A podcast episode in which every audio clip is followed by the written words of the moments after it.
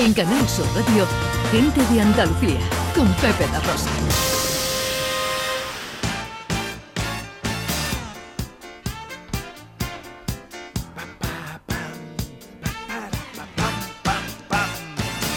Tiempo para la accesibilidad, para la inclusión, con Beatriz García Reyes, nuestra experta consultora de accesibilidad en Everyone Consultores. Hoy con un tema interesante, la educación en los niños y niñas con discapacidad, eh, con discapacidad visual. ¿Cómo se lleva esto a cabo en Andalucía, Beatriz?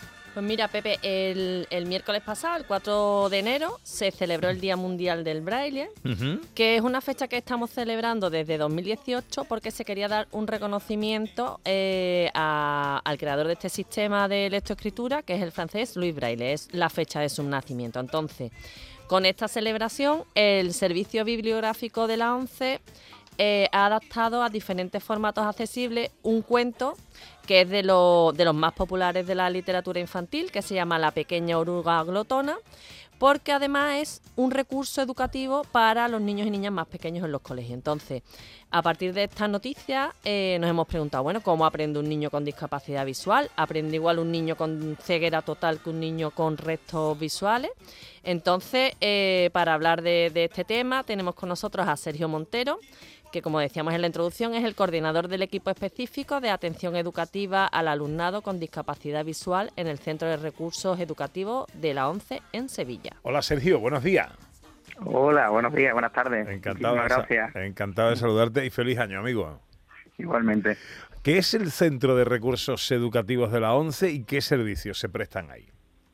Bueno, el Centro de Recursos Educativos, para empezar, son, hay cinco centros de recursos educativos aquí en España, ¿vale? que son como centros de referencia en el área educativa en cuanto a la discapacidad visual se refiere. ¿vale? Eh, estos cinco centros están situados en Pontevedra, Barcelona, Alicante, Madrid y Sevilla. Eh, todos ellos tienen una, área de influencia, ¿vale? Como son los responsables un poquillo encargados de, de la área educativa de, de, las zonas de, influencia, ¿no?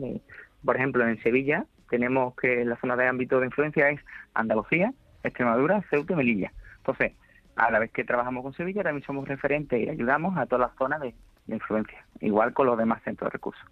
Y buscamos la plena inclusión, integración de todos los niños ciegos o con deficiencia visual de, la zona. Y centrándonos en la etapa escolar, eh, ¿cuántos niños y niñas con discapacidad hay en Andalucía en edad escolar y cuántos de ellos están en la educación integrada? Pues aproximadamente voy de lo general a lo específico, mm, lo que he dicho antes en el ámbito de, lo que es Andalucía, Ceuta y Melilla y Extremadura. Tenemos unos 1.700 con Ceuta y Melilla y unos 2.000 aproximadamente con Extremadura. Y ya aterrizando un poco en Sevilla, nos quedaríamos con unos 477 alumnos integrados y siendo intervenidos en la provincia. ¿Cómo acompañáis y ayudáis a estos niños en su etapa escolar? Pues tenemos en todos los, centros, ¿vale? En, concretamente más en los centros de recursos educativos, un equipo multidisciplinar, ¿vale? En, el que abordamos los casos con un plan individualizado, depende del caso, o abordamos diferentes áreas. Estas áreas son aquellas de, especial dificultad que, son derivadas de esa misma discapacidad visual. Son las áreas de, una justa de la discapacidad, una competencia social, las áreas de autonomía para, para, para ser autónomo, el tema de las matemáticas adaptadas, la adaptación de de los recursos, la tecnología de las personas ciegas y una orientación académica un poco profesionalizada y especificada en estos casos, ¿no? Y ocio, el tiempo libre y algunas más, ¿no? Como estimulación visual, que también hay que aprovechar el resto visual que nos queda y, sacarle máximo partido. Y como decíamos también en la presentación, el, el 4 de enero se celebró el Día Mundial del Braille. ¿En qué consiste exactamente este sistema? Pues como bien tú has dicho, Beatriz, el, se hace referencia al día de nacimiento de Luis Breyer, que fue el percurso un poquito de este código. Este hombre creó una combinación de seis puntos, como si fuese el dominó, ¿vale?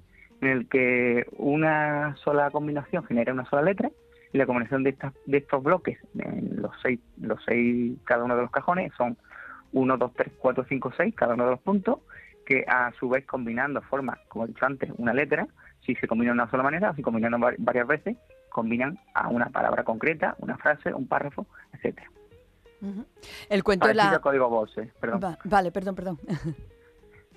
El, eh, te, te, preguntaba el, el, cuento, el que habéis adaptado, la pequeña oruga glotona, lo habéis adaptado a este sistema, pero ¿qué otras medidas además han incluido para hacerlo más accesible al alumnado? Mira, pues el, el gran avance de, de, la oruga glotona era también un, un cuento que, que, que, ansiábamos también tener en nuestras manos porque es un material muy didáctico que enseña a la etapa más chiquitilla, ¿no? a la más chiquitina, uh -huh. de, de, trabajar el tema de, la, de, los colores, el tema de los días de la semana. Eh, y lo que tiene a su vez es que trabajamos los formatos con diferentes texturas, el braille en sí, y un poquito el, la textura de, de, lo, de, lo, que son las letras, ¿eh? un poco contrastada, ¿no? Para que se vea mejor. Entonces, de esta manera, todo aquel que, que acuda a este, a, este, libro o a este cuento, pues puede trabajar de manera accesible e inclusiva.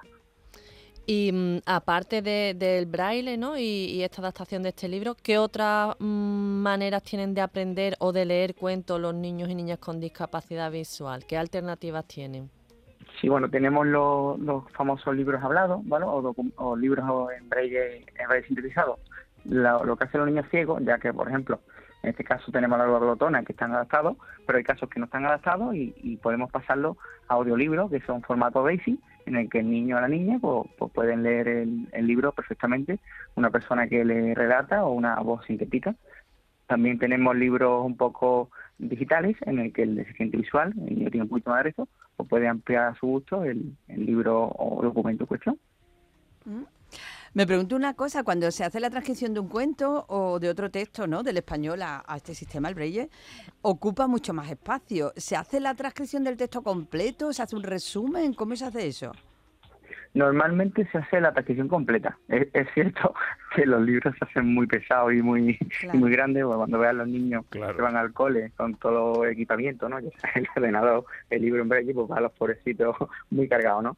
Pero sí es verdad que se intenta mantener toda la precisión completa, inclusive la, lo que son los materiales en relieve, lo, lo que son específicos visuales, se adaptan en, en, gráficas en relieve o con un material muy específico. Y lo que son imágenes concretas se describen para que la persona ciega o con poquito recto que sea usuario de Braille, pues pueda acceder a esa información, ¿vale? Eso sí se, se, se sintetiza lo que es la foto para que pueda tener la información, porque si no ya es una locura. Claro, claro, claro, si no vamos imposible.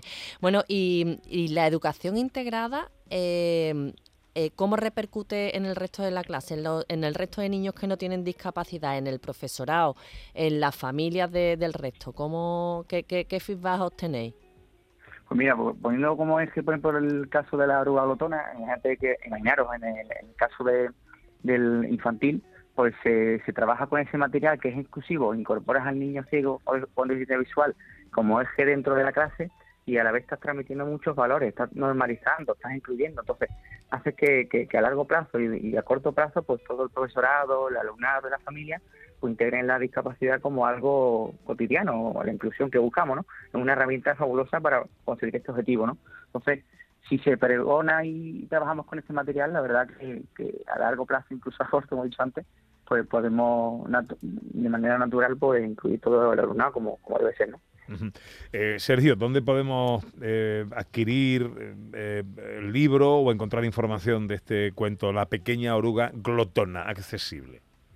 Pues mira, la, la, la, pequeña oruga glotona la podemos encontrar en la página web de la ONCE o si se quiere un poco hacer diferentes cuestiones sobre su compra y tal, normalmente se hace la compra para personas con afiliadas a la ONCE, ¿vale? Pero está en los centros de tecnología e innovación, ¿vale? Uh -huh. O el servicio bibliográfico de la ONCE o la tienda de exposición de, de cada uno de los centros de todas las zonas de España. Es Sergio Montero, coordinador del equipo específico de atención educativa al alumnado con discapacidad visual en el Centro de Recursos Educativos de la ONCE en Sevilla. Sergio, un placer saludarte, gracias por atendernos, feliz Igualmente. año. Muchísimas gracias a vosotros. Gracias. No puedo creer que es verdad, que tanta felicidad. Centro de Recursos Educativos de la ONCE, interesante, ¿eh? Sí, la verdad es que sí, porque... Mmm, cuando tienes a personas con discapacidad en edad escolar, ¿no? Integrada, al final no se habla de inclusión, se habla de convivencia. Uh -huh. Los niños y las niñas claro. lo ven con normalidad a futuro, ¿no? ¿Dónde ampliamos toda la información y de todo lo que hablamos aquí, Beatriz? Pues en las redes sociales de Everyone Consultores y en mi Twitter personal, que es arroba BGD.